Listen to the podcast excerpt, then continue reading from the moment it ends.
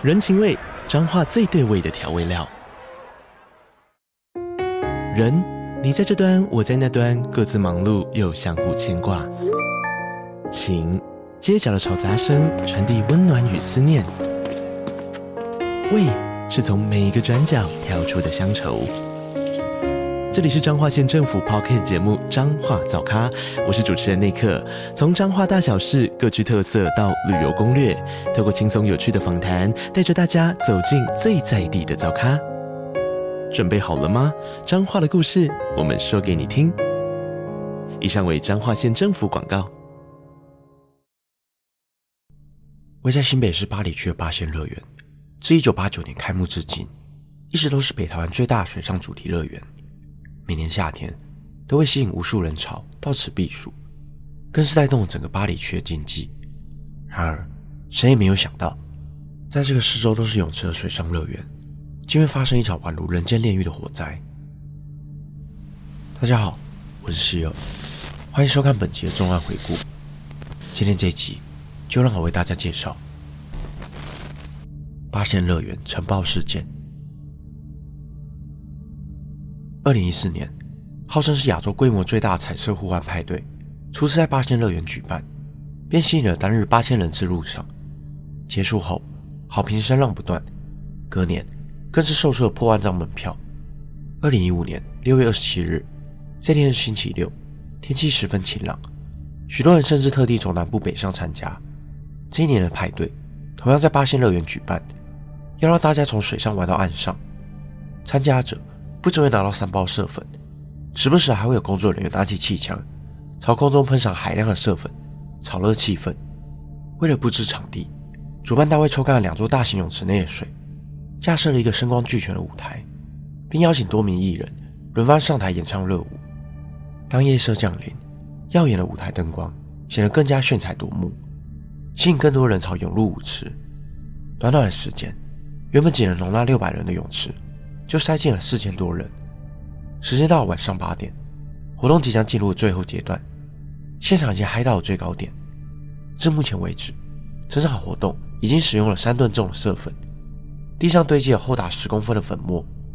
此时，舞台上的工作人员为了掀起最后一波高潮，将剩余的色粉堆在舞台上，并让现场工读生朝色粉喷射气体，大量的粉末瞬间被扬起至空中。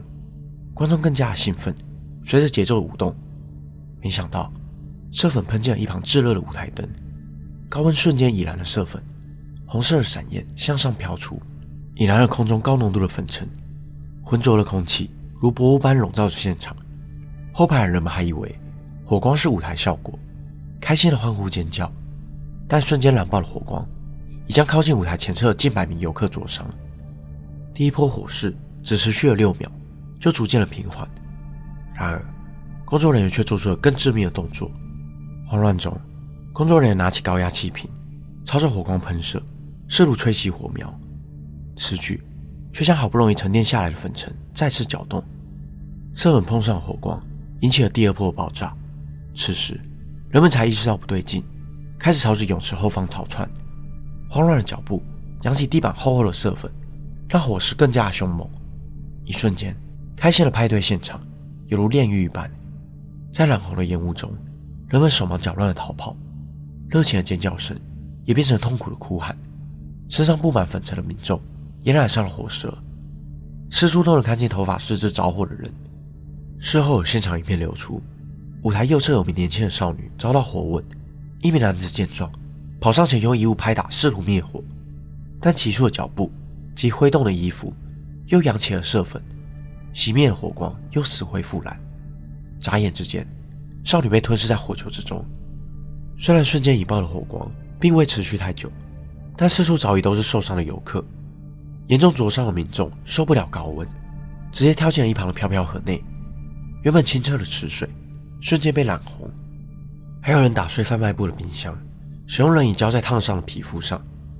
工作人员在民众的哀求下，拿起了高压强力水柱。近距离的朝受伤民众喷射，灼伤后本就脆弱的皮肤因此二度创伤。地上的积水以及河道内都可以看到飘散着焦黑的人皮，空气中还能闻到浓烈的烧焦味。灾害发生的当下，会第一现场的被害者回忆起，当下舞池拥挤，加上酒精的加持下，不少人已经进入微醺的状态。弥漫着粉尘的空气中，不时闪烁着刺眼的 LED 灯，音乐震耳欲聋，根本没有听到爆炸的声响。下一秒，炙热的火球已经出现在自己面前，四处都是逃窜的民众，爆炸产生的烟雾及熊熊燃烧的火焰，形成了一道火墙。自己就像身处在地狱的烈焰之中，无处可逃，只能盲目的跟着人潮逃跑。地板到处都是血脚印。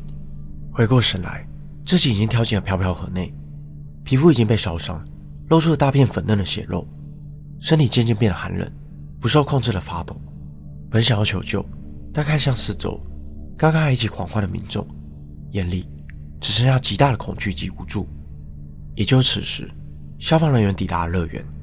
见状，也立刻呼叫支援，启动了大量伤患机制，最终派出了高达一百四十四辆救护车前往救助。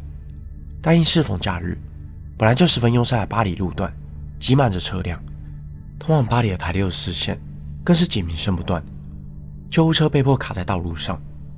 在大型灾害现场中，因为时间紧迫，会启用一般减伤程序，依伤者的呼吸及意识决定救治的顺序。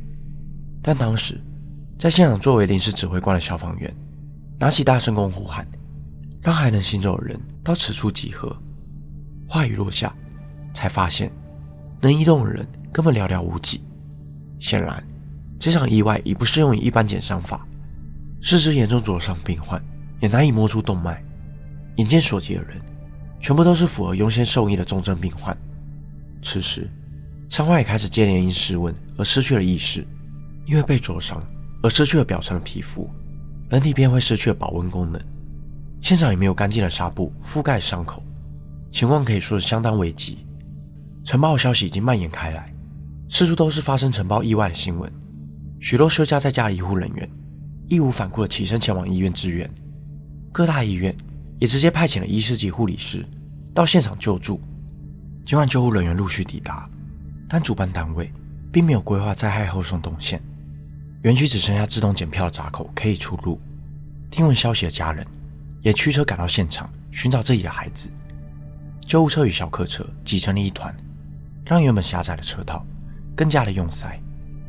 救护车卡在园区外的车道，到路口短短三十米的距离，竟然得花十分钟才能抵达。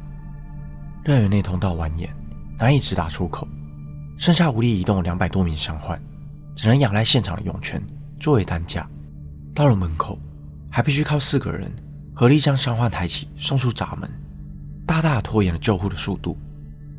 而距离事发地最近的淡水马街医院首当其冲，大量病患涌入急诊室，与慌张家属挤成一团。上一秒还与护理师对话女孩，下一秒就休克失去意识。不止淡水马街医院，病患也陆续被送到林口长庚、台北荣总，是台湾历史上最大规模的医疗动员。医疗人员从晚忙到了清晨，在不断的救治病患与安抚家属中，度过了这漫长的一夜。这场晨报导致近五百人受到二度及三度的灼伤，有两百三十七人在事件发生半个月后还处于病危状态，并持续住在加护病房长达两个月的时间。这场活动由玩车创意有限公司承办，负责人吕中吉购入了重达四吨重的色粉。并强调为食用级的玉米淀粉，但始终未提及其安全性。还被挖出2013年9月份时，曾在宣传中表示射粉的安全度极高。如今在意外发生后，看起来格外的讽刺。专家指出，不可燃的物质切割成细致的粉末后，只要碰到火源，就可能发生尘爆。开庭时，吕中吉以流程表佐证，依照计划。七点过后就没有喷洒射粉的活动，一切都是工作人员自作主张。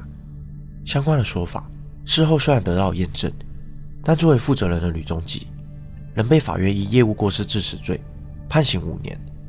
而租借场地的八仙乐园也因违反契约转租国有土地，于二零一七年三月遭终止租约，正式停业宣布倒闭。其余人等在二零一九年十一月确定全案不起诉。此判刑引起了家属的不满，执意提供场地的八仙乐园未起到管理出租地的责任，为何仅仅只是被回收土地，不需要赔偿？二零二二年，法院改判八仙乐园得一起负责赔偿五百三十六万元。经历承包事件的伤患，有些因伤势过重，不得不截肢换取性命，得不停的清创、换药、植皮，每一次手术及治疗都得承受无法想象的疼痛。重建后的皮肤还会因为疤痕增生导致挛缩，需要反复进行重建手术。复健时还需要不断拉扯皮肤。康复的过程极为艰辛且痛苦，烧伤了皮肤失去了排汗功能，出院后的病患还得长期身穿压力衣，原本灵活的四肢及关节也无法恢复如初。许多人经历承包后罹患了创伤症候群，身心上都遭受巨大折磨，日夜被梦魇纠缠，庞大的医疗费用更是压垮许多家庭，家属得日夜照顾患者，承受庞大的压力。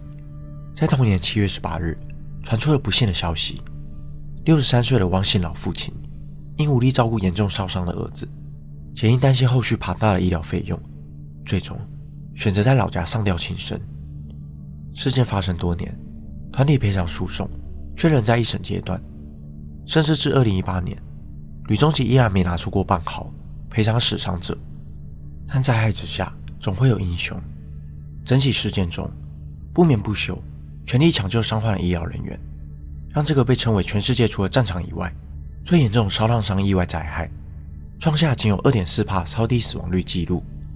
高水准的医疗技术受到国际的肯定，让远从美国及日本前来支援的专家都不断的赞叹，还邀请了参与救治的团队到国外分享相关的经验。若没有强大的医疗团队的付出，这场灾难的死伤将会是难以估计的数字。